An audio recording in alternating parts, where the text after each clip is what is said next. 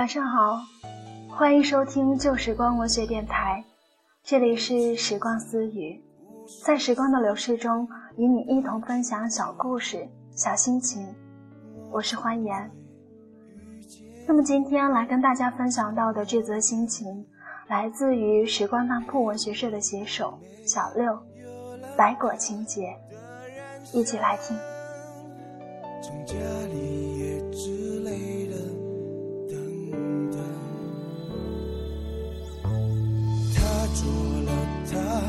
觉得对的选择，我只好祝福他真的对了。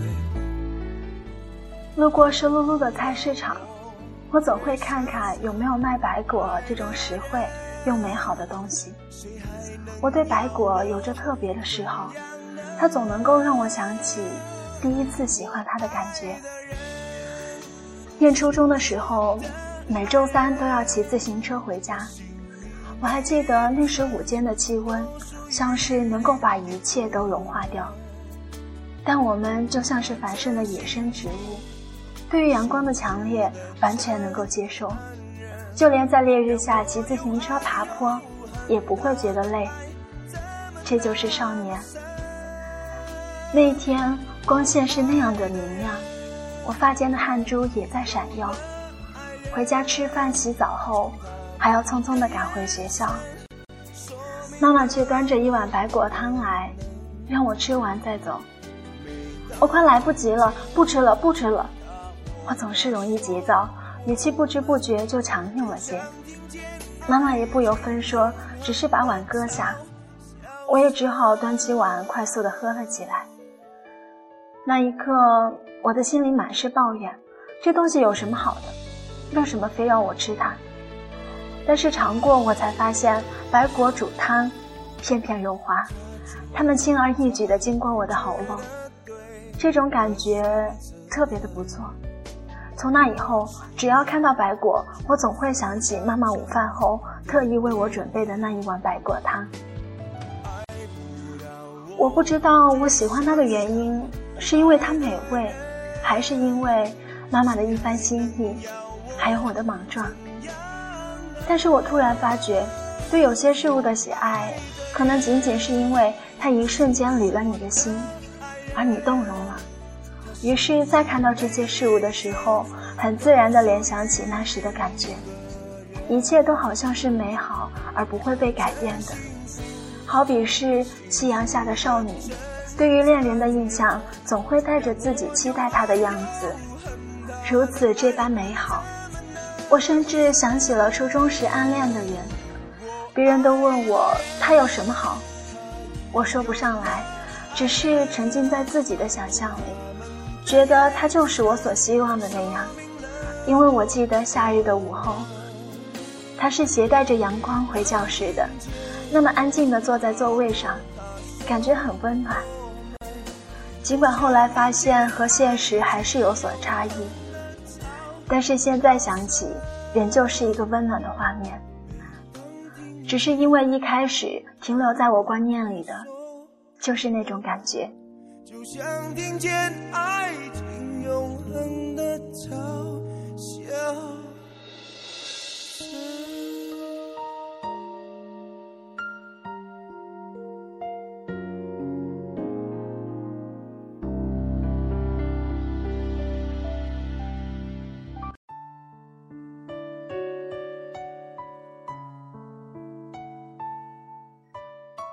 后来换成我为家人煮白果，看到超市里卖的白果，那种想要给家人尝到它的美味，就像这样，我喜欢它的渴望一触即发。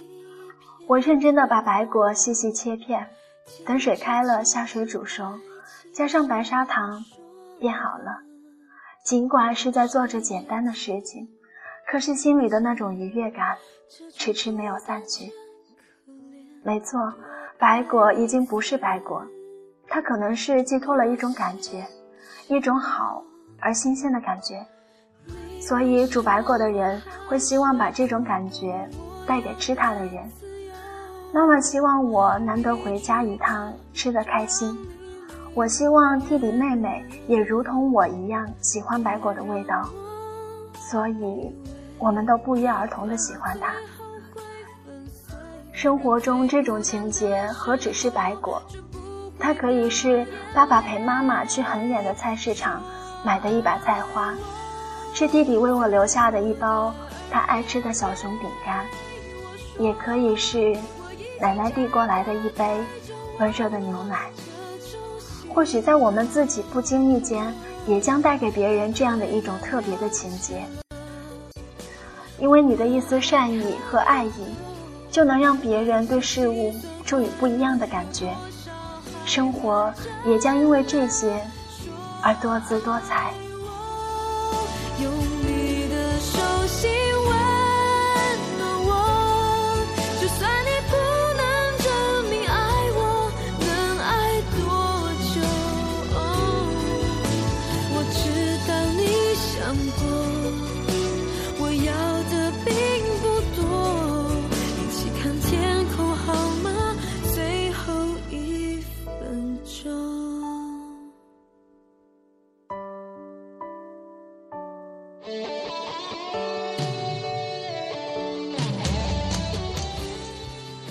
其实我是很反感白果的，我不喜欢它的味道。